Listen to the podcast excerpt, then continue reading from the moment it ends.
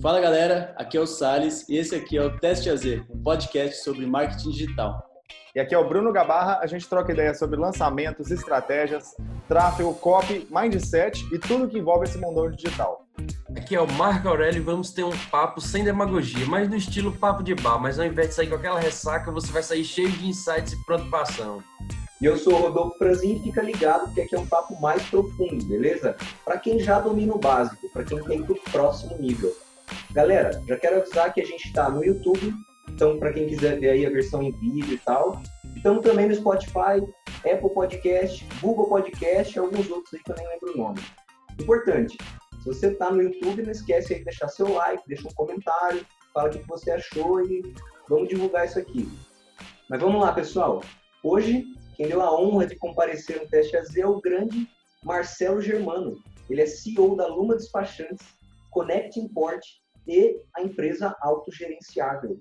Ele é especialista em gestão de negócios e ajuda muitos empreendedores digitais ou não a não ser comandado pela própria empresa, algo que muitos empreendedores caem sem nem perceber.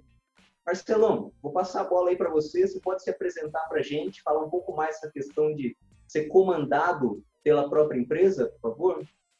Legal. Então, para quem está ouvindo a gente de dia, bom dia. Para quem estiver ouvindo a gente de tarde, boa tarde. Para quem estiver gente ouvindo a gente ou assistindo no YouTube à noite, boa noite. Se você estiver assistindo de madrugada, parabéns por estar assistindo a gente de madrugada, né? É, conforme o Rodolfo falou aí, se você estiver assistindo pelo YouTube, não esquece de dar um joinha.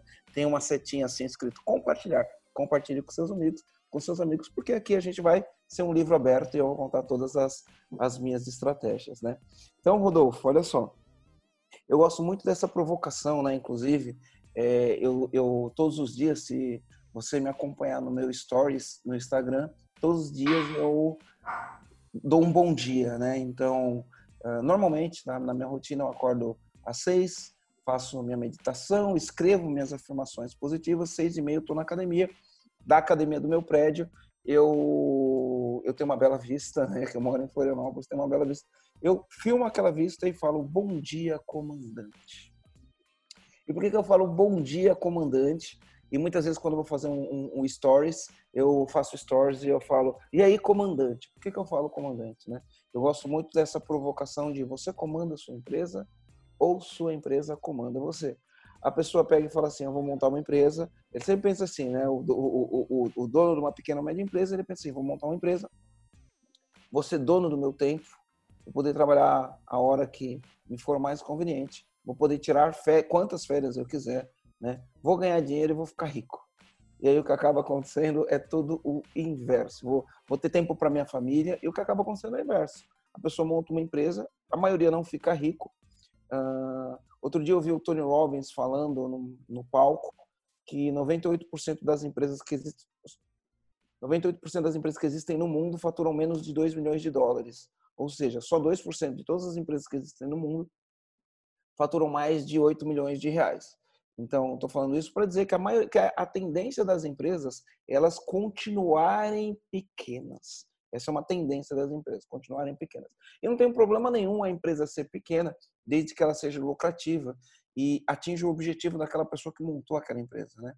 Mas o que a gente acaba vendo é que a pessoa monta uma empresa, as empresas são caóticas, os times né? Os times, quando a empresa tem um time, né? porque tem empresa que não pode nem considerar que tem time, mas o conjunto de colaboradores ou funcionários, a maneira como você preferir chamar, que trabalham na empresa, não funciona. E aí eu faço uma outra provocação que eu falo assim, né? É... Se a sua empresa é, funciona quando você está lá e quando você sai ela não funciona, a sua empresa não funciona, é você que funciona. Agora o problema é quando você está lá e tua empresa não funciona. Esse é um problema mais grave ainda. E o que eu vejo acontecer é que as empresas não funcionam nem quando o dono está lá, nem quando o dono não está lá. A outra provocação que eu faço é, se você está fazendo a sua empresa funcionar, quem está fazendo a tua empresa crescer? Nossa. Sensacional. Então, eu, eu faço essas provocações porque no final é, das contas, quando a gente monta uma empresa, a gente tem alguns objetivos. A gente não pode perder de vista esses objetivos, a gente tem que construir a empresa para dar para a gente, para atingir aqueles objetivos que a gente montou, né? Mas existem algumas coisas no meio do caminho e, e aí eu, depois de Eu tenho 46 anos hoje, né? E faz 24 anos que eu montei a minha primeira empresa. Já montei seis empresas, já quebrei três vezes. E, e depois de 24 anos no campo de batalha, eu é, tenho três empresas hoje, mais de 150 colaboradores nessas três empresas. Eu aprendi muita coisa, tomei muita pancada na cabeça. É, fiz algumas coisas que deram certo. Eu vou falar que eu fiz menos coisa que deu certo do que as coisas que eu fiz errado, né? Mas no final da, da, das contas, a gente conseguiu é, construir empresas que funcionam. E aí eu hoje me dedico a treinar empresários e ajudar empresários a construir empresas que funcionam. A, na verdade, nossa missão é acabar com com caos nas empresas, porque as empresas são caóticas. Então a gente ajuda o empresário a acabar com o caos na empresa, montar time que funciona e fazer o negócio crescer, esse é o nosso trabalho. Boa. Marcelão, com certeza tem bastante empresário ouvindo a gente, ou aspirantes, né? Pessoas que querem legal, legal. sua empresa em breve. E aí a minha pergunta que eu vou fazer agora é a seguinte: é, com toda a sua experiência, sua bagagem, quais são os principais, os três principais erros que os empresários cometem, seja ele um empresário experiente ou não? Bom, vamos lá. Primeiro erro, falta de clareza. Esse é o primeiro erro, tá? É... O que, que eu digo falta de clareza, né? Eu, eu sempre quando alguém me aborda, a primeira pergunta que eu faço, toda vez que algum empresário, né, vem conversar comigo, ou me aborda num direct, ou em algum evento que eu vou, e ele vem e me, me traz uma queixa. A primeira pergunta que eu falo é: qual é a ambição do seu negócio? Qual é a ambição da sua empresa? É, é sempre a primeira pergunta. E 99% das pessoas não sabem responder. Qual é a ambição dessa empresa? Então, falta de clareza, porque o, o que acaba acontecendo é, se você entende qual empresa você está construindo, você trabalha para construir aquela empresa, né? Tem uma diferença sutil. Eu tive um mentor que foi, que foi o Michael Gerber, ele é autor do livro Mito do Empreendedor. Né? E ele, ele usa uma, um trocadilho de palavras que ele fala assim: você precisa trabalhar a empresa, não na empresa. Ou você precisa trabalhar o seu negócio e não no seu negócio. E isso é uma diferença sutil, trabalhar a empresa e não na empresa, trabalhar o negócio e não no negócio. Se eu sei qual é a ambição da minha empresa, todos os meus esforços vão ser direcionados para construir aquela empresa que eu consigo visionar e que eu tenho ambição de construir, beleza? Se eu não sei qual é a ambição da empresa, eu simplesmente vou naquela empresa e trabalho naquela empresa. Para construir o quê? Não sei. Para construir o quê? Não sei, porque eu não sei onde eu quero chegar, não sei qual é a ambição da empresa. Então, eu não consigo orquestrar estratégias para construir aquilo que eu quero. Então, essa é a primeira coisa, falta de clareza. Segundo grande erro, né, é, quem monta uma empresa é, normalmente, via de regra, são técnicos. O que é um técnico? O técnico é a pessoa que domina uma habilidade técnica e resolve montar uma empresa. Então, o dentista monta uma clínica odontológica, o médico monta uma clínica médica, o engenheiro monta uma construtora ou um escritório de projetos, o designer monta uma agência, o publicitário monta uma agência e assim por diante, tá? Uh, e por mais que dominar um trabalho técnico é importante, né? É, montar a empresa que faz o trabalho técnico é totalmente diferente do que fazer o trabalho técnico. Então, um dos erros dos empresários é que eles são técnicos. E o técnico, quando ele monta uma empresa, ele monta uma empresa que funciona em torno dele. Faz sentido? Porque assim, ó, eu domino uma habilidade técnica, monto uma empresa para fazer aquilo. E essa empresa vai girar em torno do dono. Ou seja, se o dono não estiver lá, se o dono não colocar a mão na massa, nada funciona. E quando você monta uma empresa, e, e, e você é um técnico que monta uma empresa que vai funcionar em cima de você, né, da tua habilidade única exclusivamente, o que acontece é que a empresa ela tem várias outras coisas a serem feitas que não é só o trabalho técnico. Então, por exemplo, o dentista ele não vai só abrir boca e furar dente. Ele vai fazer uma série de outras coisas. Ele tem que cuidar da recepção, ele tem que cuidar do marketing, ele tem que cuidar do time, né? Ele tem que cuidar do, do, do ambiente, ele tem que fazer compra, ele tem que cuidar do recebimento, dos pagamentos, do ciclo financeiro. Então, ele tem que cuidar de várias coisas na empresa que vão além do trabalho técnico. dependendo do que a pessoa faz, ela se perde no meio do caminho e ela vai fazer de tudo menos o trabalho técnico. E aí a empresa vira um caos. O que acaba acontecendo? Ele tem vários pratos para equilibrar, vários pratos para equilibrar. Ele equilibra um e aí o outro está caindo. Ele corre, equilibra o outro, aí o outro está caindo. E ele vira um malabarista, né? Que fica toda hora tentando equilibrar um prato para não deixar o prato cair. E eventualmente no meio do caminho o que acontece com um ou outro prato quebra, porque ele não conseguiu girar e o prato quebra. E aí para os casos mais drásticos, todos os pratos caem né? e todos os pratos quebram. Uh, o grande ponto é que, meu, se um pratinho quebrar, a empresa anda bamba. É um incêndio que o dono tem que apagar naquele dia, naquele mês, naquele ano, e isso é um ciclo que se repete. Então, esse é o segundo erro. São técnicos que montam uma empresa para girar em torno dele. E o terceiro erro é que eles são centralizadores. Tá? Centralizadores, ou seja, tudo que ele vai fazer, qualquer decisão, qualquer coisa, tem que passar por ele. E o fato de ele ser centralizador faz com que o time não se desenvolva. Faz com que ele crie pessoas que estão extremamente dependentes, crie pessoas que não têm autonomia. Então é igual uma criança, né? Uh, a criança, é, muitas vezes, ela não tem autonomia para fazer as coisas. Então toda hora tem que ficar pedindo permissão para o pai. Pai, posso isso, posso aquilo, posso aquilo outro, posso aquilo outro. Tem que ficar pedindo permissão para o pai para fazer uma coisa que ela é capaz de fazer sem pedir permissão. E quando você está dentro da tua casa isso acontece, está tudo bem, mas quando você está dentro de uma empresa isso acontece, as pessoas simplesmente evitam tomar qualquer decisão e levam todas as decisões para o dono. Evitam se comprometer a fazer qualquer coisa e leva tudo para o dono. O que, que acontece com o dono? Ele fica sobrecarregado. Um dono sobrecarregado não faz o trabalho dele. Qual que é o trabalho dele? Fazer a empresa crescer. Um dono sobrecarregado, ele trabalha das 7 da manhã até as 11 da noite, trabalha, trabalha, trabalha, mas, quando ele olha os resultados, os resultados estão aquém daquilo que ele espera. Então, esses são os três piores erros, tá? Marcelo, é, você falou agora dos três erros. Pinte para a gente um cenário do que seria o empresário, o empreendedor comandante. Ele pode tirar férias quando ele quer? Ele, como que seria o cara comandante? Então, vamos lá. O cenário ideal. Uh, uma empresa, a gente, a gente chama empresa autogerenciável, né? Uh, vamos falar primeiro o que, que qual que é a diferença de uma empresa autogerenciável, porque muitas pessoas entendem empresa autogerenciável como uma empresa que o dono não precisa aparecer lá. Não é nada disso. As pessoas querem entender isso, mas não é isso, tá? Uma empresa autogerenciável, o nome diz autogerenciável. Primeira coisa, essa empresa tem gestão, certo? Antes de mais nada, é uma empresa que tem gestão tem indicadores, tem metas. E as pessoas vão trabalhar em cima de olhar indicadores, porque você não faz gestão se não tiver indicador. O que não é medido não pode ser gerenciado. Então a empresa tem gestão, uma empresa autogerenciável. Tem metas, tem indicadores e tem gestão.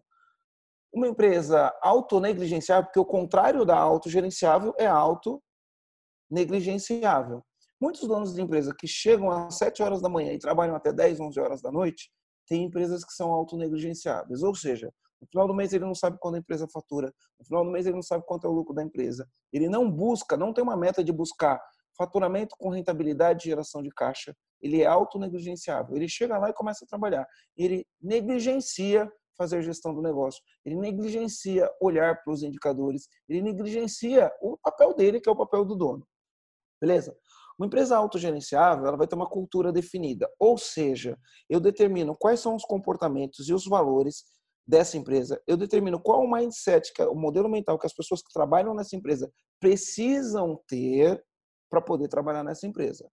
E eu não deixo pessoas que não atendam esses requisitos entrar nessa empresa, tá? Por quê? Porque a melhor estratégia do mundo com as pessoas erradas vai falhar sempre.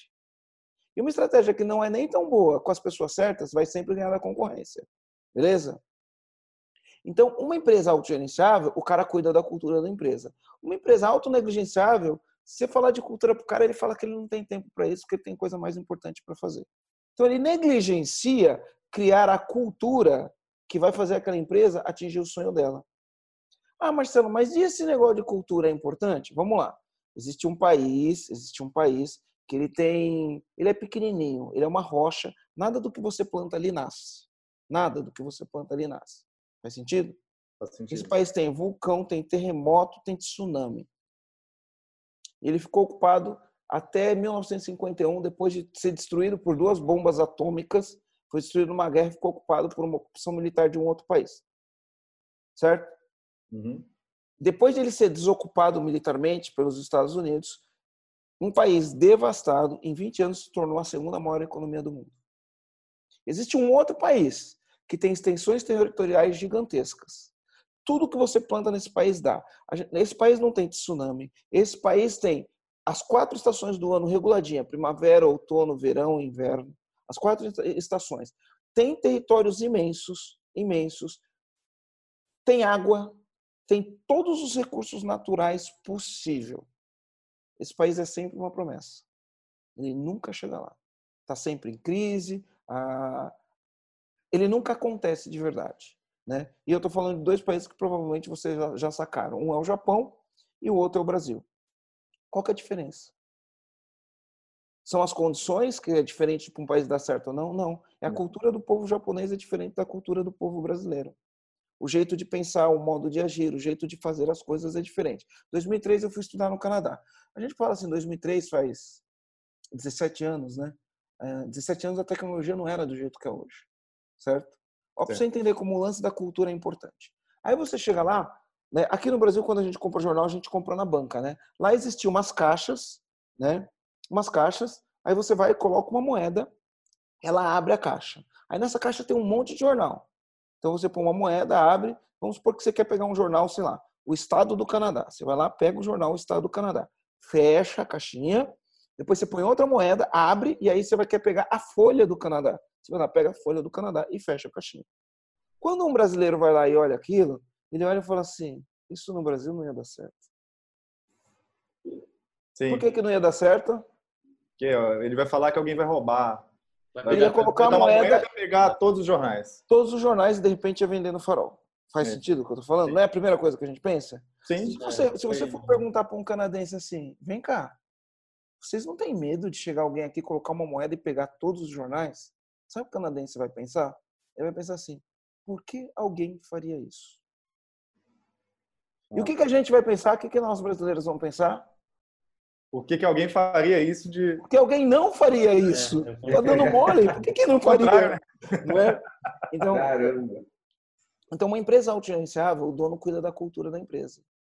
Porque se ele não cuidar da cultura da empresa, ele traz as pessoas erradas. E as pessoas erradas, o ambiente errado. Porque eu, eu entendo que no Brasil, não é que as pessoas são erradas, é que o ambiente errado e uma educação errada faz com que seja isso que a gente está vendo. A mesma coisa acontece dentro da empresa.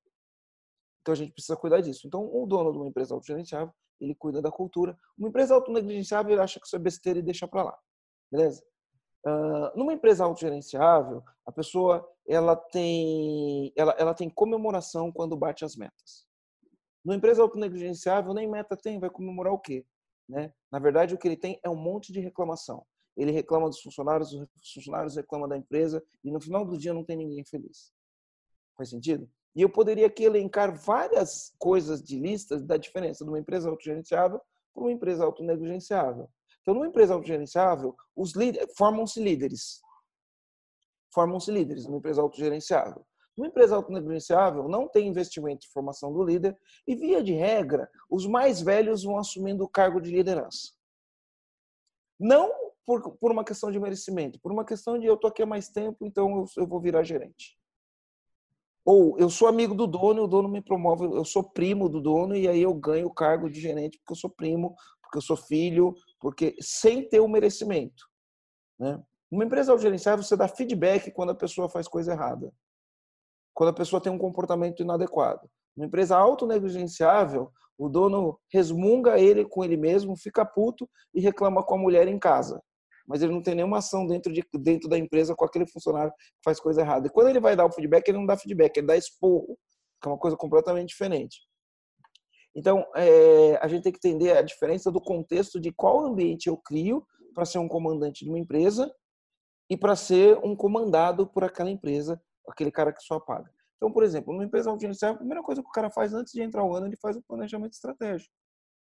Em cima do planejamento estratégico, ele define quais são as prioridades da empresa. Eu recomendo que o cara não tenha mais que cinco prioridades. Né? Normalmente, eu indico que ele tenha de três a quatro. Ele sabe quais são as prioridades da empresa, ele comunica para a empresa inteira. Então, na empresa inteira, todo mundo sabe quais são as prioridades daquele ano ou daquele trimestre. Uma empresa autogerenciável, o cara tem metas mensais e metas trimestrais e metas anuais. Então, todo mês ele analisa os números, todo trimestre ele analisa o que aconteceu no trimestre e aí ele faz gestão da empresa através de olhar metas e, e planos de ação. Então, por exemplo, eu falo assim, eu não acredito em sorte. Eu acredito em meta, plano de ação e execução.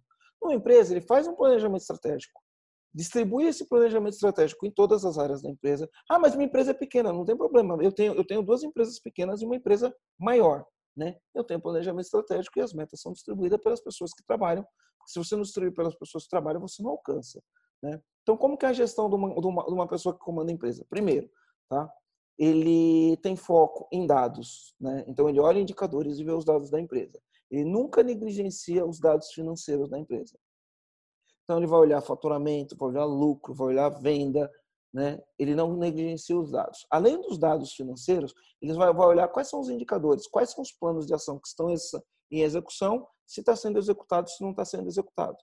E ele vai olhar outros números importantes do negócio, como os números de marketing, como é, os, os, números de qualidade, os indicadores de qualidade, as peças estão sendo entregues no prazo, com qualidade. Ele vai olhar satisfação do cliente, via de regra, ele vai ter algum indicador que mede satisfação do cliente. Muitas têm o tal do NPS, Net Promoter Score. Então, ele tem uma agenda para olhar números, para olhar dados e para fazer gestão de pessoas. Ele tem uma agenda para cobrar das pessoas responsáveis por aqueles números que elas atinjam, atinjam aqueles números. Faz sentido? Então, a agenda dele é diferente. Então, vamos trazer isso para a prática, tá? Existem alguns tipos de reunião, alguns tipos de reunião. Então, você tem a reunião anual, que é onde você define o planejamento estratégico. Normalmente, essa reunião dura por volta de três dias para definir quais são as prioridades, o que vai ser trabalhado, quais são os números que vão ser buscados, para fazer o orçamento. Tá, o orçamento ele demora um pouco mais de tempo para fazer para fazer o orçamento, porque tudo que você for fazer vai exigir dinheiro. Então você tem que saber onde você vai alocar os recursos da empresa para poder atingir aquele resultado. Então você tem, você tem uma reunião anual para definir planejamento estratégico. Você tem reuniões é, trimestrais. Para quê? Para fechar um trimestre, olhar como foi esse trimestre. Porque se esperar o final do ano para olhar e falar não vai bater a meta, não vai bater mesmo. Mas se você olhar de trimestre a trimestre, você vai ajustando a rota. Comandante do navio, ele não anda numa linha reta, ele vai ajustando a rota. Então você tem que olhar de trimestre a trimestre para ajustar a rota e atingir o resultado do ano. Por isso, para isso, você tem que saber qual é a ambição da empresa. Aí você, normalmente essa reunião trimestral, ela dura um dia. É olhando todos os planos de ação que tinha no trimestre, quem executou, quem não executou, quem falhou, quem concluiu, esse tipo de coisa. Tá? Além dessa reunião trimestral, você tem uma reunião mensal. Todo mês você fecha o mês, você olha e fala, fechamos o mês. Quantos leads nós geramos, qual foi a nossa conversão, quanto a gente faturou, quanto deu de lucro, quais os planos de ação que estão em andamento, quem concluiu, quem não concluiu. Beleza? Além da reunião, essa, essa reunião mensal, ela dura metade de um dia. Às vezes um dia inteiro. Principalmente se você não atingir o resultado, você vai bater no, no bom sentido no time. Bater no bom sentido é cobrar do time e falar, e aí? O que está rolando? Por que, que a gente não atingiu? Como eu sempre falo, eu falo, não acredito em sorte, acredito em meta, plano de ação e execução. A gente tem uma meta, tem um plano de ação, executou o plano.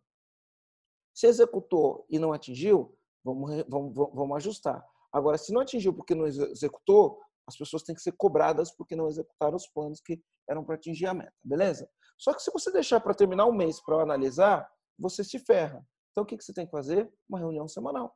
Eu gosto de fazer reunião de segunda-feira. Então, toda segunda-feira você faz uma reunião semanal para ver se as coisas estão funcionando. Essa reunião tem que ser uma reunião de uma hora, uma hora e meia, estourando. Estourando. Uma hora, uma hora e meia, meu, terminou a semana, o que, que a gente tinha que fazer? Marketing, me fala aí, como que foi? Operação, me fala aí, como que foi? Comercial, me fala aí, como que foi? Como que a gente tá? Tá dentro? Tá fora? Ah, tá fora. O que, que a gente vai fazer? Tá dentro, beleza, parabéns, não sei o quê. Então, é, isso é uma rotina que ele tem que ter. Além dessa rotina que ele tem que ter, ele tem que, eu chamo, eu chamo que tem que ter uma agenda de liderança, porque a gente não constrói nada sem um time. Então, eu falo assim, o líder que é líder bate meta com o time fazendo certo. Para eu fazer isso, bate meta com o time fazendo certo, eu tenho que ter uma agência de liderança, olhar para as pessoas, ter uma agenda para essas pessoas. Então, o primeiro ponto, eu preciso bater o meta. A segunda é com o time. Então, eu tenho que conversar com as pessoas do meu time. E aí? Como que tá? Tá conseguindo? Tá difícil? Tá fácil? Tá precisando de ajuda? De tempos em tempos eu tenho que olhar para as pessoas e ter uma agenda com eles. Como que está teu desenvolvimento? Olha só, ano que vem a gente está querendo crescer nisso, a gente vai abrir uma nova área, a gente vai começar a lançar um novo produto. Você precisa se desenvolver tecnicamente ou comportamentalmente. Você precisa criar novas habilidades, porque a empresa vai precisar de novas. Conforme a empresa cresce, os funcionários têm que desenvolver novas habilidades. Que habilidades você está pensando em desenvolver? Que habilidades você está pensando em treinar? Qual que é o prazo? O que, que você compromete comigo de se desenvolver para a gente atingir lá? O que, que a empresa vai investir em você para você poder chegar lá? Então, líder que é líder bate meta com o time. Então, converso com as pessoas do time. Fazendo certo. O que, que é fazendo certo? Respeitando a cultura da empresa, respeitando os valores, demitindo quem não é para ficar no time, promovendo as pessoas que entregam resultado, recompensando as pessoas que entregam o resultado que precisa. Então, tem que ter uma agenda de liderança. Faz sentido o que eu estou falando? Total, total. E, e Marcelo, é, uma dúvida. Você falou de cultura e você falou da importância da cultura. É, vamos pegar um, um, exemplo hipotético de uma empresa que ela já funciona há muito tempo e há muito tempo ela não tem esses, esses valores de cultura bem definidos. E, e assim, a situação está totalmente caótica. Como que você, é, o que, que você fala para o empresário que está nessa situação para ele rapidamente conseguir instalar essa cultura da melhor maneira? A gente tem uma ferramenta específica para trabalhar isso, a gente chama essa ferramenta de ponto de vista educativo, tá? Porque o grande, o grande ponto é que a cultura passa pela educação das pessoas. Se vocês perceberam no, exemplo, no exemplo que eu dei, tanto do Japão, comparando o Japão com o Brasil, ou quanto no exemplo do Canadá, do, do jornal, é, a cultura passa pela educação das pessoas. Então, ele tem que criar um ponto de vista educativo. Por quê? Porque ele precisa educar as pessoas. O que acaba acontecendo nas empresas é que existe um negócio que a gente chama de anomia. Não sei se você sabe o que é anomia, Não. mas anomia é quando você tem uma ausência, é uma, um gap muito grande entre o que é dito e o que é praticado. Ou seja, você tem uma ausência de valores. Então, é, Muitas vezes eu vou em empresa, né? Então a gente vai falar de visão, missão e valores. Aí os caras falam, ah, mas isso eu já tenho, isso está colado lá na parede da empresa. Fala, legal, que bom que você tem, né? Qual que é a visão da empresa? Aí o cara vai pegar o celular porque ele quer olhar no site, em algum lugar. Se o cara não entende qual é a visão da empresa para responder sem olhar em lugar nenhum, ele não tem visão da empresa. Porque ele não vive aquilo. Porque o cara que vive a visão, sabe onde vai chegar, ele não precisa consultar em lugar nenhum, ele vive aquilo ele acorda falando, meu, esse ano é um ano que a gente vai, vai construir tal coisa, esse ano é um ano que a gente vai atender 1.500 clientes, esse ano é um ano que a gente vai faturar X milhões de reais, daqui cinco anos a gente quer ter esse posicionamento de mercado. O cara sabe, não precisa consultar em nada. Por quê? Porque ele está construindo isso, ele vive isso. Não só o dono, mas todo mundo que trabalha na empresa. Certo? Então a gente tem que criar um ponto de vista educativo. Eu já vou falar o que tem num ponto de vista educativo. Mas deixa eu falar o que é anomia. Olha só o que é anomia, você vai sacar logo fizeram uma pesquisa com vários brasileiros e perguntaram para eles o seguinte: é, falaram assim, de uma maneira geral, você acha que o brasileiro é honesto? Qual que vocês acham que foi a resposta? A maioria deve ter sido não, né? Acho. A maioria disse não. A maioria disse não. E aí perguntaram uma segunda pergunta. E você? Você é honesto? Você se considera honesto? O que, que a maioria respondeu? Eu tenho respondido sim. sim. Isto é anomia. Porque é o seguinte, se no individual todo mundo vive o valor honestidade, isso se reflete no coletivo. Quando você olha no coletivo, você tem a sensação de que todo mundo é honesto. Agora, se todo mundo é honesto, mas quando você olha no coletivo, você tem a sensação de que ninguém é honesto, isso é anomia. Entendeu? Sim. Então, vendo o Brasil como se fosse uma empresa, existiria esse problema de anomia né, dentro do quadro de funcionários, vamos dizer. Bom, assim. vamos lá. Como uma empresa, anomia. Você chega para o dono e você fala assim, né? Meu, o dono fala, não, aqui nossa empresa tem alta performance. Todo mundo tem alta performance aqui. Aí quando você olha, você fala assim, bateu meta esse mês? Aí ele fala que não. Quebra o cara no meio, né? é, então assim, uma empresa onde o cara fala, não, aqui na minha empresa, a gente, o valor nosso é alta performance, é fazer mais com menos, é, senso de dono, começa a falar, você pode falar o valor que você quiser. Atendimento ao, ele fala que esses são os valores dele que ele defende. No dia a dia, quando chega no final do mês, ele bateu meta. Não. Quando chega no final do mês, ele confere os dados para ver é, como que está a empresa, ele analisa a empresa para ver se a empresa está indo no rumo, no caminho certo. É. A pessoa que tem alta performance está sempre melhorando as coisas, né? Está sempre fazendo melhoria contínua. Ele faz melhoria contínua, as pessoas na empresa fazem melhoria contínua? Não. Aí, pô, ah, não, aqui as pessoas são super, meus funcionários são super dedicados, é, são super dedicados, né? E ninguém bate meta, então é anomia, faz sentido? Sim.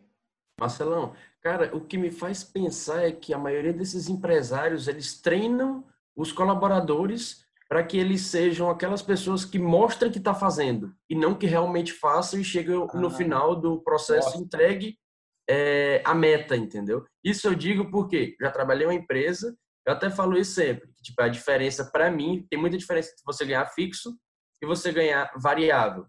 Tipo, quando eu ganhava fixo, eu queria mostrar que eu estava fazendo. E não necessariamente eu estava fazendo com excelência. Quando eu passei a ganhar fixo, eu passei a não variável. querer mostrar nada. Variável. Assim, é variável, foi mal. Eu passei a, a não querer mostrar nada. Falei assim, cara, eu só tenho que entregar e pronto. Entendeu? Eu não tenho que estar tá mostrando nada. E isso me, me faz é, associar muito bem com o que, que você falou. O que, que você acha disso? Eu, eu falo que assim, tem dois tipos de treino. O treino intencional e o treino não intencional. Certo? E a gente treina as pessoas o tempo inteiro. O que é um treino não intencional?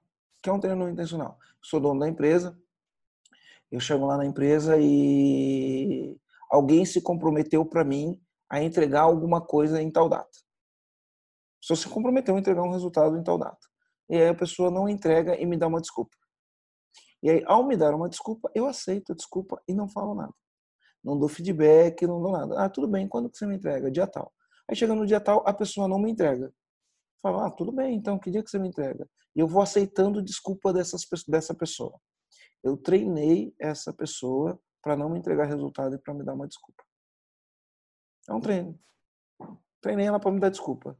Ah, eu chego lá e aí eu vejo que a pessoa é, enrola o dia inteiro. Então ela chega, liga o computador, levanta, vai no banheiro, aí depois vem, vai, vai tomar um café, aí volta do café, fica conversando com o cara do lado, aí abre o computador, vai no Facebook, vai no Instagram, e eu tô vendo a pessoa fazer tudo isso.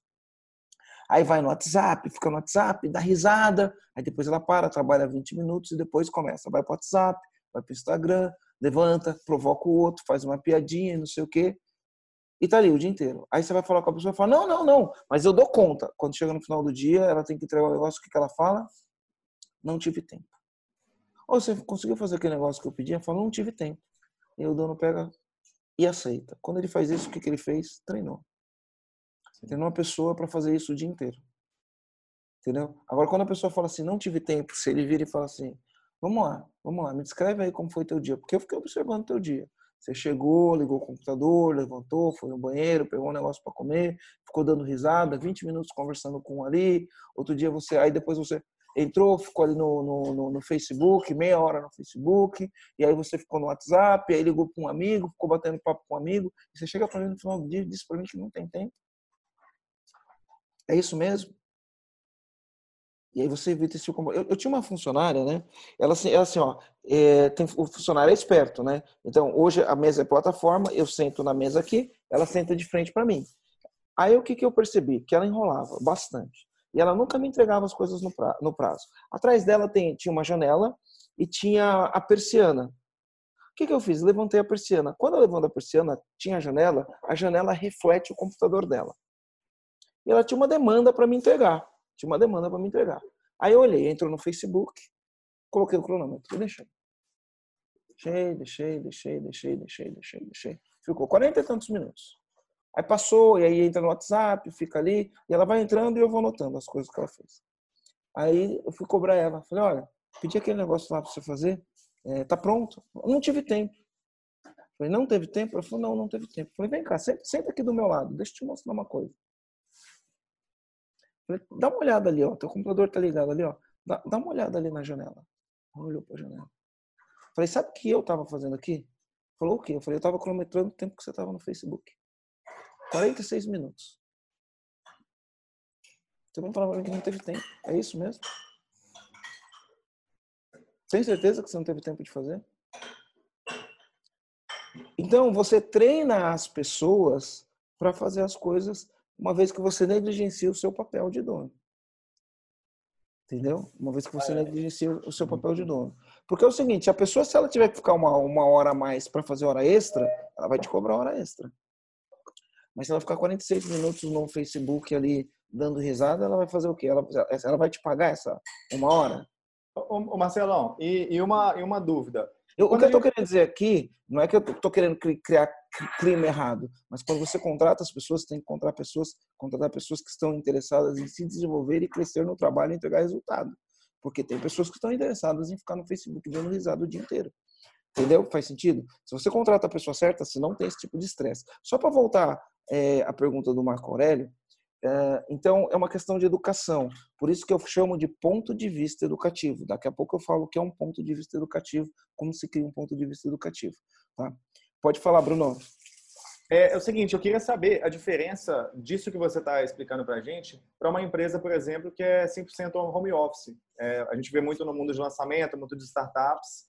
É, eu queria saber como que você lida com isso quando se trata de uma empresa assim, que você, por exemplo, não pode estar ali monitorando o, o funcionário ou a pessoa que é. presta serviço?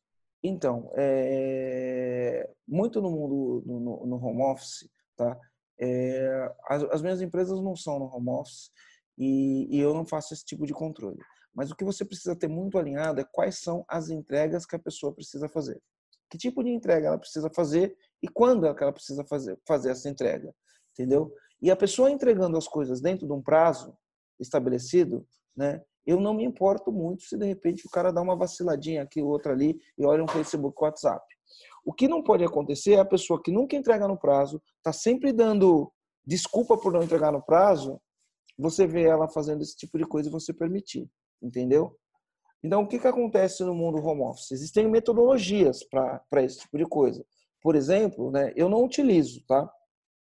Nos métodos ágeis, você tem o sprint da semana. E dentro do sprint da semana, o cara tem o que ele precisa entregar e vai ter algumas coisas, eventualmente, que são backlog. Então, dentro daquilo que ele precisou entregar no, no, no sprint da semana, se ele entregou, você vai dar um feedback em cima das coisas que ele entrega no prazo. Se ele não te entregou, você tem que dar feedback em cima das coisas que ele não te entrega. Agora, o que, o que você tem que adotar como postura é o seguinte, porque eu, eu, a gente fala de recomendação, vou recomendar um livro, né? Então já vou fazer uma recomendação. Tem um livro que chama Desculpability, do, do João Cordeiro. É massa demais esse livro. É massa. Ele fala de uma atitude que é a atitude do accountability. Porque, vamos dizer, o primeiro ele escreveu um livro que chamava Accountability. Accountability é um comportamento.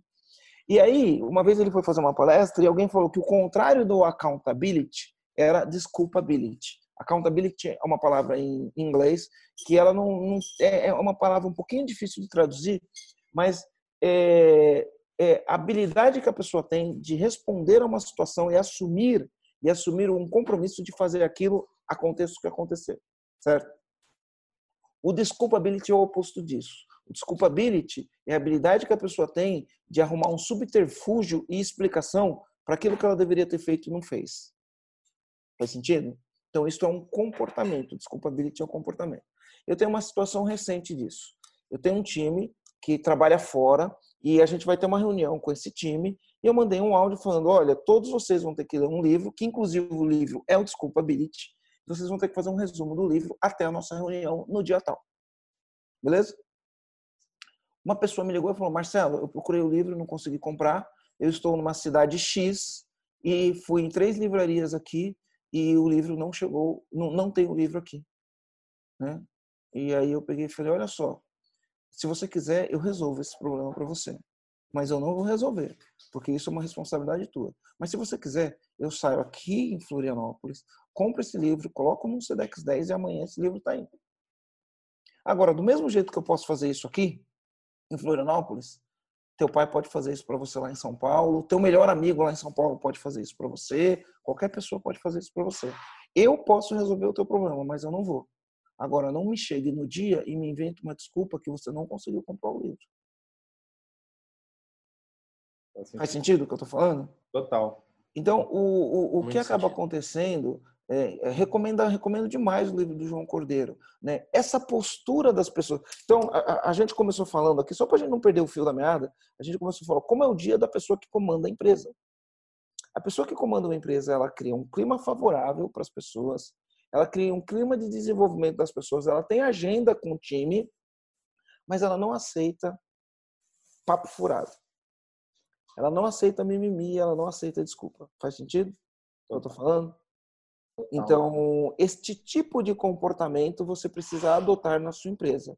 Porque senão você vai ter time de pessoas que foram treinadas, por isso que eu falo, um ponto de vista educativo, as pessoas estão sendo treinadas para te trazer desculpa. E você aceita e você treina mais, mais ainda, ela pode te trazer desculpa. Legal? Fantástico.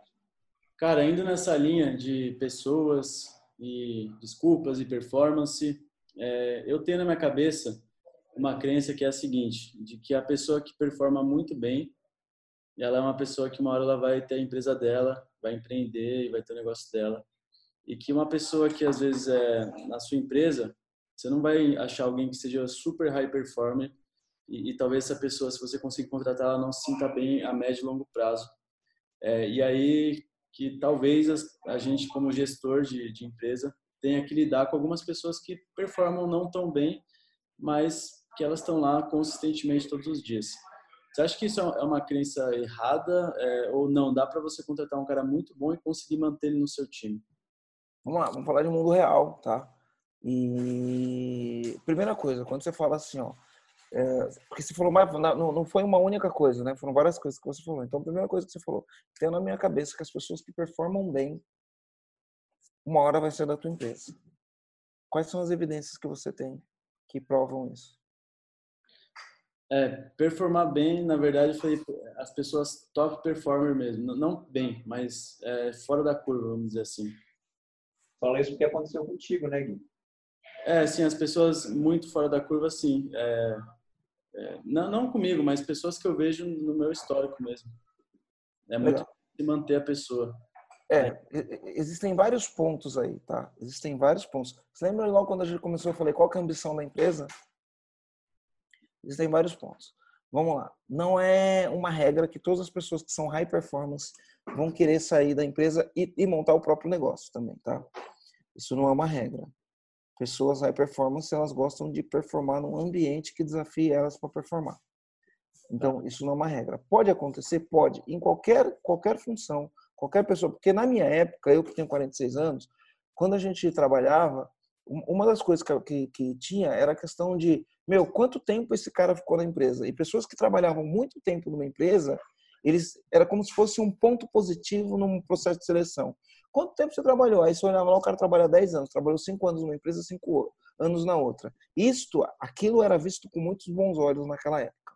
Hoje, uma pessoa que ficou 5 anos numa empresa, 5 anos na outra, e não evoluiu nos cargos nessa empresa, isso é visto com maus olhos. Concorda? E, e, e, o que acontece hoje com a dinâmica dos mercados, as pessoas tendem a ficar cada vez menos tempo na empresa. Sabendo que isso acontece, você tem que saber que é assim e não tem um problema isso, entendeu? Enquanto a pessoa está na tua empresa, ela vai estar tá performando. O problema da tua empresa é ficar criando uma máquina de criar gente que performa. Você imagina a Disney. Já foi na Disney? Sim. Já foi?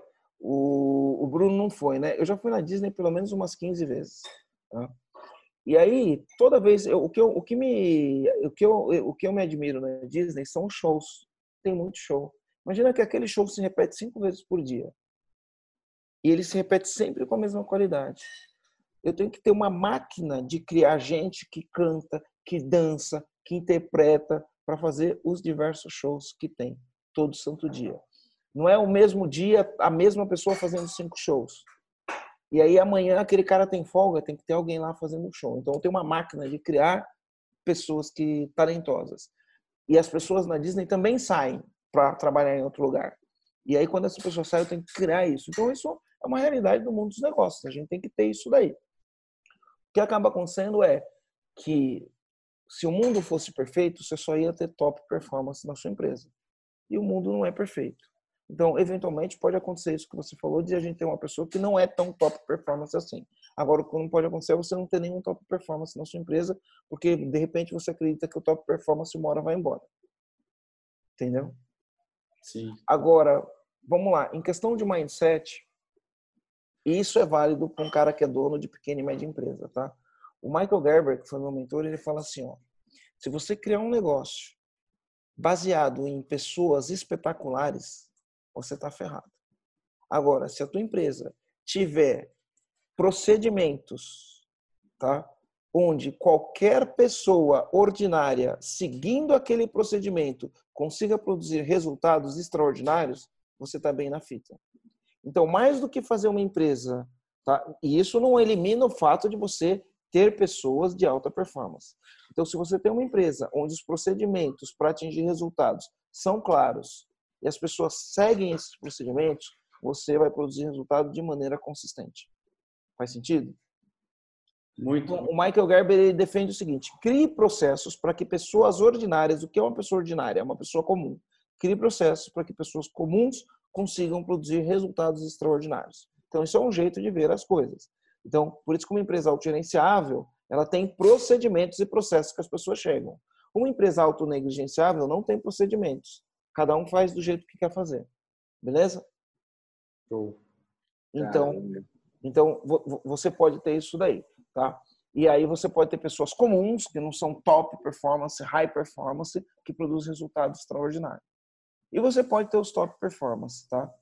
Tá tudo bem, dá para ter os Eu tenho um amigo eu considero ele top performance. Ele já trabalhou em grandes empresas uh, de tecnologia. Hoje ele trabalha numa grande empresa de, de tecnologia, esse meu amigo. E ele sempre foi um high performance. É o cara que bate sempre 200, 300% da meta. Consistentemente, todo ano, ele bate 200, 300% da meta. Ele não tem intenção de montar um negócio próprio. Eu, e como ele é da área comercial, ele é um, um vendedor assim, nota mil, e a gente do marketing sabe que com esse tipo de habilidade a gente consegue fazer dinheiro no, no marketing. Eu, eu tento convencer ele e falo, meu, vem comigo, vamos montar, vamos, vamos montar um treinamento desse daí, vamos ensinar o que você sabe, você vai ganhar muita grana. Ele está feliz. Ele está feliz. Mora num apartamento show de bola. Cada dois anos ele compra o carro dos sonhos dele. Uh, duas viagens internacional por ano. Ele sempre ganha um prêmio de destaque ou no Brasil ou no mundo, porque é uma empresa global. Ele vai sempre, todo ano ele vai receber esse prêmio no Havaí, e aí ele vai, leva a esposa, a esposa vê ele ganhando o troféu, ele não quer sair da empresa. Você lembra que eu falei da ambição? Se você tem muita clareza qual a ambição da sua empresa, o top performance ele fica porque ele quer atingir aquela ambição. Então você precisa saber qual é a ambição da empresa. Uh, tem um relato tem um relato no livro Sonho Grande que conta que o, o, o trio, né, os sócios lá da Ambev, eles se reuniram e falaram assim: Nós temos um problema. Olha só que interessante. Nós temos um problema. Qual é o problema? Falou, a gente tem gente muito boa no nosso time. E se a gente não crescer, a gente vai perder esses caras. Caramba. Se a gente não crescer, a gente vai perder esses caras. E aí, assim, ó, é antinatural que uma empresa seja limitado o crescimento dela por limitações do dono, por falta de ambição do dono. Isso é antinatural, porque o natural é a empresa crescer. E aí, uma vez que ele começou a entender que se ele não crescesse, ele ia perder esse top performance, o que, que eles fizeram? Se tornaram a maior cervejaria do mundo, compraram o Burger King, compraram o Heinz, compraram, quase compraram o Unilever, e eu tenho comigo que eles um dia vão comprar a Coca-Cola. Tá? Eu tenho isso comigo. Caramba. Né? Por quê? Porque como eles têm gente muito boa e essas pessoas muito boas são ambiciosas, eles têm que criar desafios para essas pessoas. E o melhor jeito deles criar esses desafios foi crescendo para que essas pessoas assumissem novas responsabilidades e foi comprando outras empresas para que essas pessoas também assumissem novas responsabilidades. Então, uma questão de modelo mental, uma questão de mindset. Show de bola. Ótimo exemplo. O livro é muito bom. Marcelo, se você tivesse uma pessoa pode estar viva ou morta para você passar duas horas extraindo, fazendo um download de tudo que ela sabe. Quem seria essa pessoa e por quê?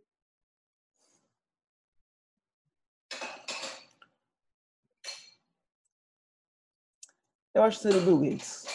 Bill Gates. Só Bill Gates. Só Bill Gates, é. Se eu pudesse passar duas horas extraindo tudo que ela sabe, acho que seria o Bill Gates. E por que ele? Olha. O que ele fez ou tem que te é, admira, é, é. assim? vamos lá, né? Uh, o cara que ele é o número, o, o cara mais rico do mundo durante tantos anos de maneira consistente, as tecnologias mudando e ele continua e uma empresa que todo mundo achou, eu não sei se vocês sabem, tá? Provavelmente não, não sei se vocês sabem, mas nos últimos anos, quando saiu Steve Ballmer da, da Microsoft, a, a, a, assumiu um cara lá que chama Nadella, um indiano. Nadella, eu acho que é o nome dele, Nadella, né? E ele começou a fazer uma mudança na cultura da Microsoft. Eu tenho uma reportagem sobre isso. Ele começou a trabalhar a cultura da Microsoft, que era uma cultura de produtos fechados. Né? E ele começou a criar uma, uma nova cultura na Microsoft. E nos últimos 12 anos, a Microsoft voltou a ser a empresa número um de mercado. Não sei se você sabe, mas a empresa mais valiosa do mundo hoje é a Microsoft, de novo. Caramba, não sabia não. É, pois é.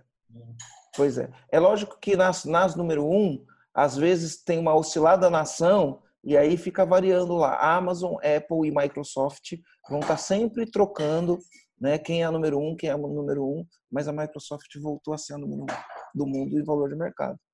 Né? Então, eu, eu, eu falaria com o Bill Gates assim, e eu ficaria duas horas, talvez 45 dias, tentando extrair tudo que ele sabe.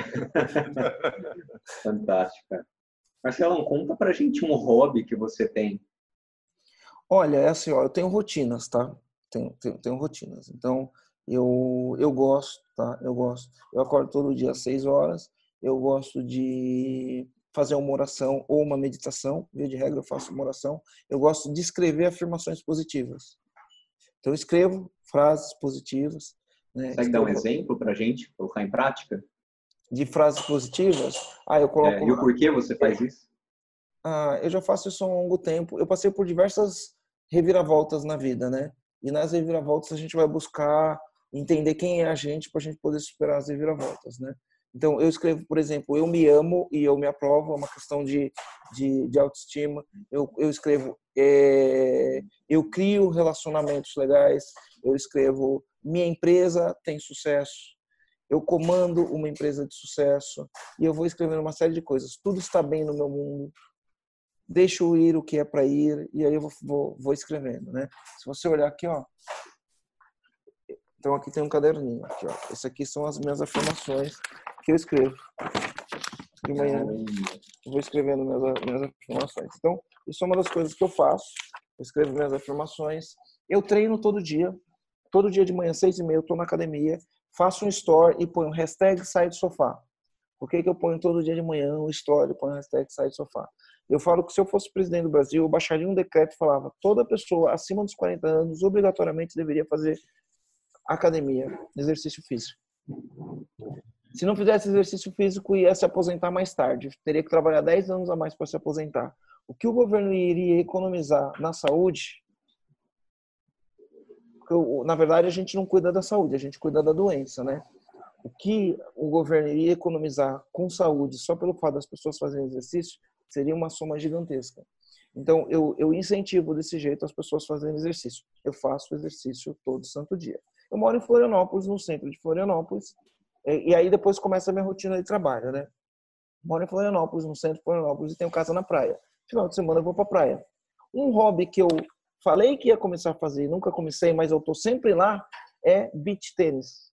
Então, tem uma galera, os meus amigos jogam beach tênis, eu tenho casa lá no Jurerê Internacional, e é bem pertinho da quadra de beach tênis. Então, eu tô sempre lá vendo a galera jogar. Só que eu não jogo. Aí eu preciso resolver isso, preciso começar a jogar esse negócio aí. Tá? Mas eu gosto, eu gosto de ir pro mar. Eu gosto de ir pro mar. Eu gosto de correr também. Tá? Eu não corro todo dia, mas eu corro bem, sabe? Eu tenho, eu faço 6 quilômetros em 28, 29 minutos. Eu tenho um bom pace de corrida.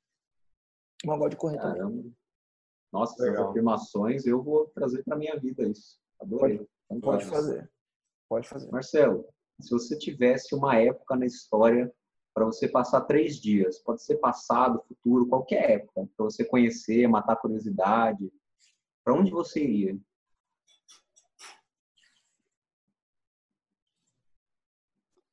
Sem fazer interferência, só entender como que aconteceu? Não, curiosidade, por exemplo, eu acho que eu iria para a época do Renascimento, que é uma época que eu gosto, eu gostaria de, de passar alguns dias ali, de repente cruzar com alguma galera top ali do renascimento? Olha, Tem gente no podcast que foi pro futuro. Tem alguma época assim que te atrai mais? Olha, tem coisas que me surpreendem, tem coisas que eu falo assim, como o ser humano criou isso? Então, por exemplo, quando eu vejo um avião voando, eu assim, como o ser humano criou esse negócio? Como ele criou esse negócio? Ah, eu não sei se existiu a época das grandes invenções, né? Mas não sei, talvez na época da Revolução Industrial, onde começaram a criar essas máquinas, essas paradas todas, eu queria entender como foi criado isso, né? Queria ver de perto esse processo. É, Fantástico. talvez. Nunca tinha pensado nisso, mas talvez seria uma época dessa. Legal. Show de bola. E, Marcelão, se por algum motivo, uma situação hipotética, você não pudesse ser empresário, não pudesse ser dono de empresa, porque existe uma lei, alguma coisa que não permite isso, qual que seria a sua profissão? Olha, deixa eu falar uma coisa para você. Hoje, tá? Eu, eu, eu falo isso hoje porque, sabendo o que eu sei, é assim, ó. Se eu quebrasse hoje, tá? Se eu quebrasse hoje, perdesse tudo, tudo, tudo, tudo, tudo, tudo, tudo, sabendo o que eu sei de marketing, eu não perderia minha capacidade de ganhar dinheiro. Sabendo o que eu sei, tá? Sem ter empresa, sem ter empresa, eu faria uma coisa muito simples. Faria uma, uma, uma página na internet, Marcelo Germano, e explicar quem eu sou, quem eu sou e que tipo de resultado eu produzo. Ia direcionar uma campanha para empresário e falando o seguinte, meu, é, eu consigo produzir esse tipo de resultado para empresário, só que eu não trabalho com qualquer empresário. Eu trabalho em empresário e ia descrever. Empresários comprometidos, empresários que têm ambição, que querem chegar lá e que encontram uma dificuldade no caminho e não sabem como resolver. E digo mais, né? Eu vou ajudar você a chegar lá e você me paga no sucesso fee.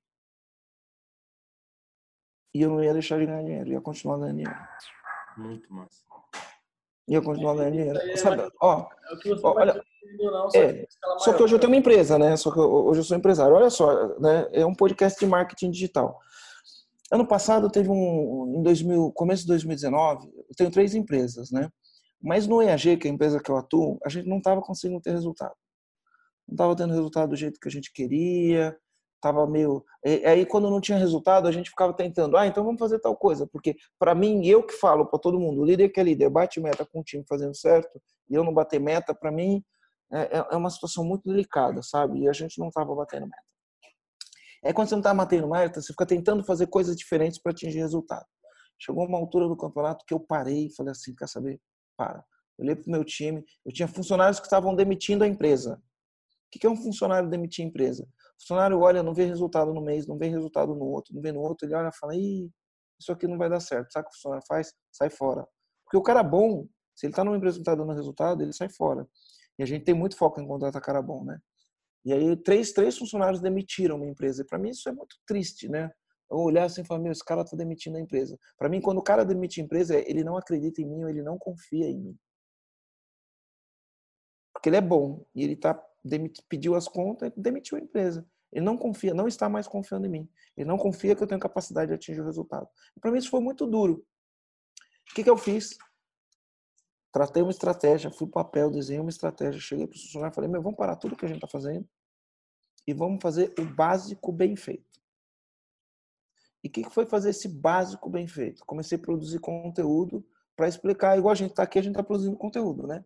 Para falar as coisas que eu sei, as coisas que eu vivi. E aí a gente criou lá um canal no YouTube, pegou o perfil do Instagram e começou a fazer a estratégia de fazer um raiz, e aí fazia os nuggets, os Nutellas, e aí fazia, às vezes, não fazia nem, nem Nutella, a gente gravava conteúdo e subia. Comecei a fazer só conteúdo, só conteúdo. Parei de vender. Parei de vender. Falei, meu, vou só fazer conteúdo. Comecei a fazer um anúncio no Instagram, falando assim: por que será que tem empresários que trabalham, trabalham, trabalham e não saem do lugar? Enquanto isso, tem empresários que conseguem ter uma, duas, três empresas, eles conseguem tirar férias, eles conseguem viajar, as empresas estão sempre crescendo. Meu nome é Marcelo Germano, eu sou empresário, tenho três empresas, mais de 150 colaboradores e eu já treinei mais de 700 donos de pequenas e médias empresas. O negócio é o seguinte, meu, todo dia, mas todo santo dia, no meu perfil do Instagram, eu produzo conteúdo gratuito para você. Não é qualquer conteúdo, não, é conteúdo de valor. Conteúdo que vai te ajudar, vai te dar insights e vai colocar você em ação para produzir resultado diferente. É simples, você não paga nada. Quer ver? Meu, clica aqui embaixo no Saiba Mais, vai lá, me segue no meu perfil e olha os vídeos que tem lá. Comecei a impulsionar, impulsionar, impulsionar, impulsionar. Hoje eu vendo sem funil, vocês são tudo do marketing, né? No marketing você faz landing page, você faz funil, você manda e-mail, você faz live todo dia, você faz meteórico, passaórico, faz um monte de coisa, né? Eu não faço nada disso. Eu não tenho é, automatização de e-mail, eu não mando um e-mail para ninguém. Não tem auto... Eu vou fazer isso agora, tá? Vou fazer. A partir a, agora a gente tá fazendo. Vou fazer tudo isso porque se eu fizer tudo isso eu potencializo as minhas. E como minha meta esse ano é agressiva, né? Então eu preciso usar todas as ferramentas que eu conheço. Afinal de contas eu conheço. Mas ano passado eu falei vou dar um passo para trás. Vou fazer o básico bem feito para depois poder usar tudo que eu sei. Porque eu ficava usando um monte de coisa e não estava nada funcionando.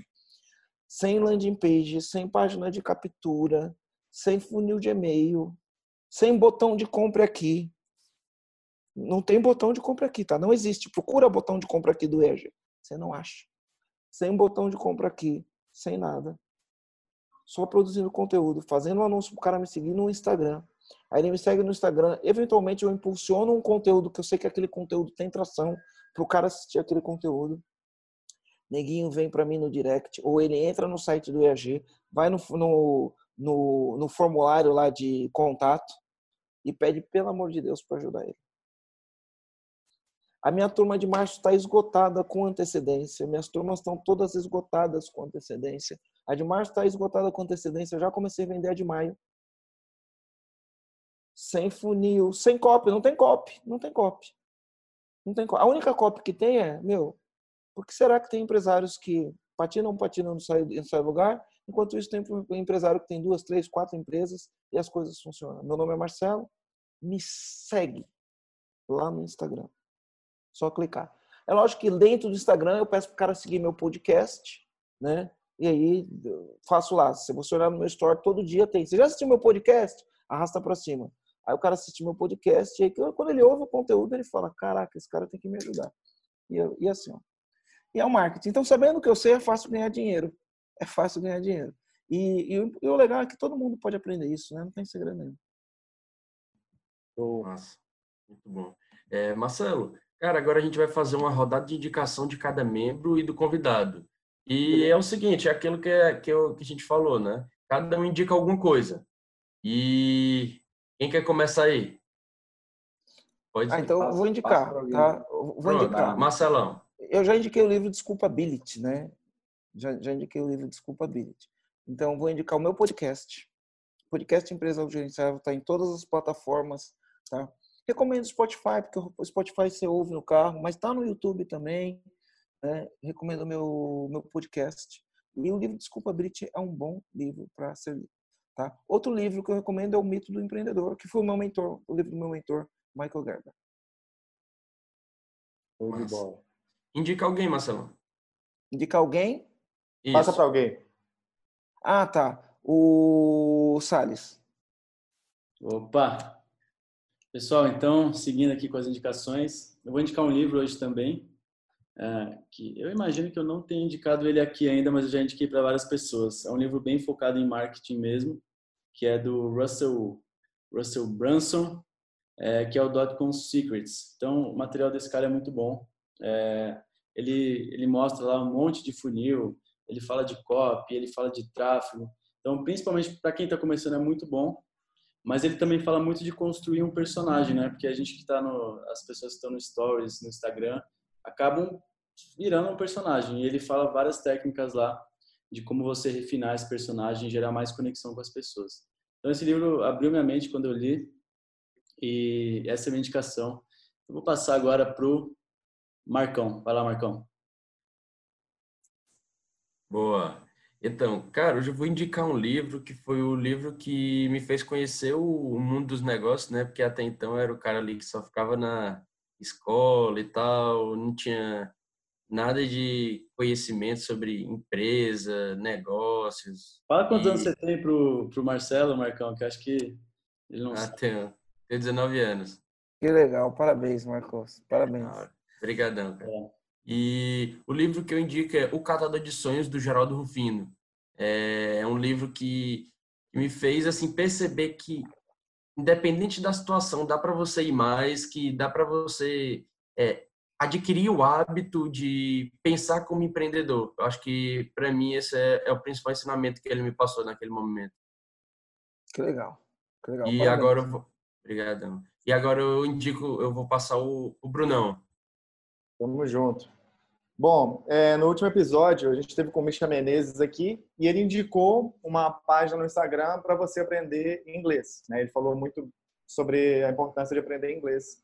Eu também considero muito importante. Eu estudo inglês e agora recentemente eu fui para o Uruguai e decidi começar a estudar espanhol.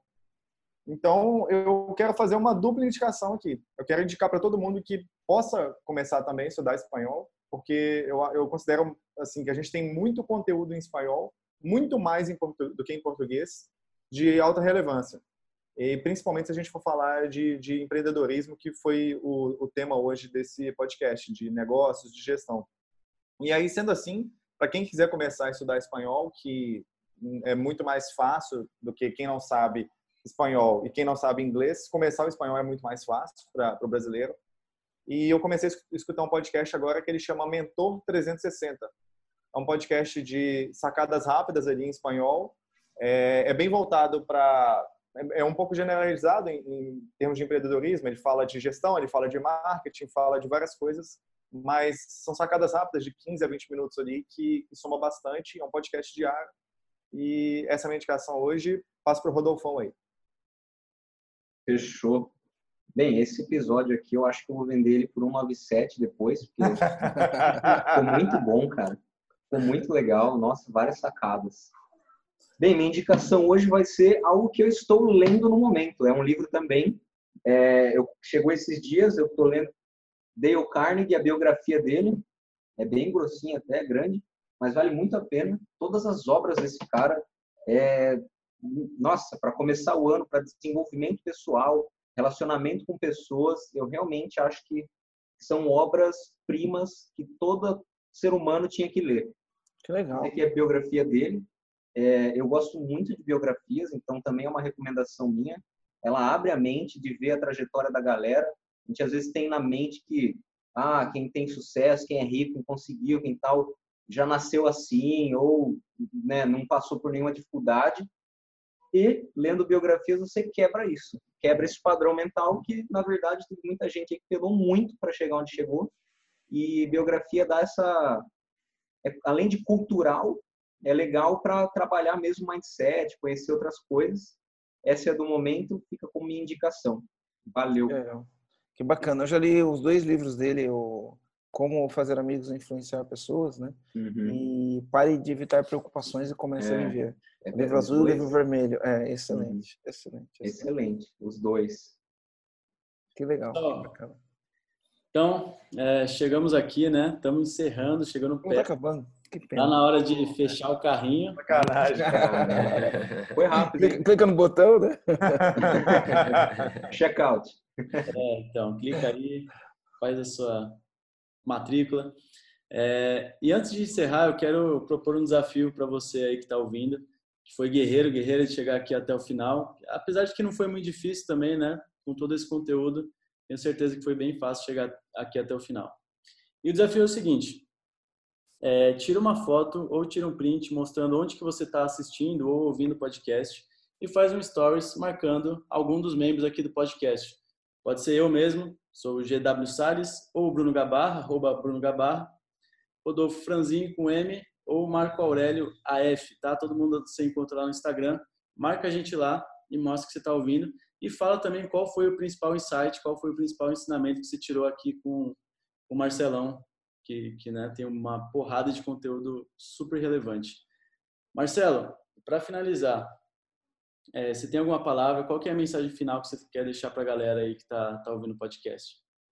Então, eu tenho os meus jargões, né? Então, a palavra final é, eu não acredito em sorte. Eu acredito em meta, plano de ação e execução. É isso. É isso. Eu não acredito em sorte, eu acredito em meta, plano de ação e execução. Aí, outro dia eu estava conversando com uma amiga minha, uma empresária assim, fantástica. Ela construiu um império, né? E, e aí ela, a, a gente conversando, e, e, e, aí a gente, é, numa discussão interessante, a gente colocou o seguinte: meu, pessoas preparadas não precisam de sorte, né?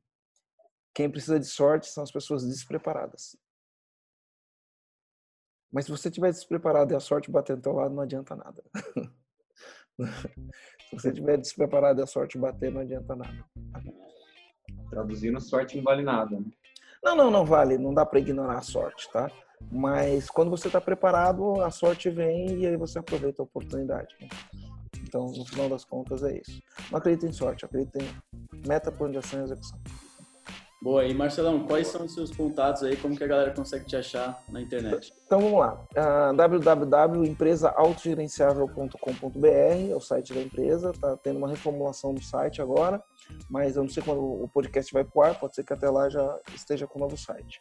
Uh, arroba Marcelo Germano EAG de empresa autogerenciável, Marcelo Germano EAG, ou arroba empresa autogerenciável no Instagram, tá? No YouTube, canal do YouTube Empresa Autogerenciável, Facebook Empresa Autogerenciável. Então, se você colocar Empresa Autogerenciável, você acha a gente aí é, muito fácil. Boa, valeu. Então, esse aqui foi o décimo episódio com o incrível Marcelo Germano. Segue ele lá nas redes que ele passou. E é isso aí, galera. Até a próxima e valeu. Legal, valeu. valeu. Obrigado.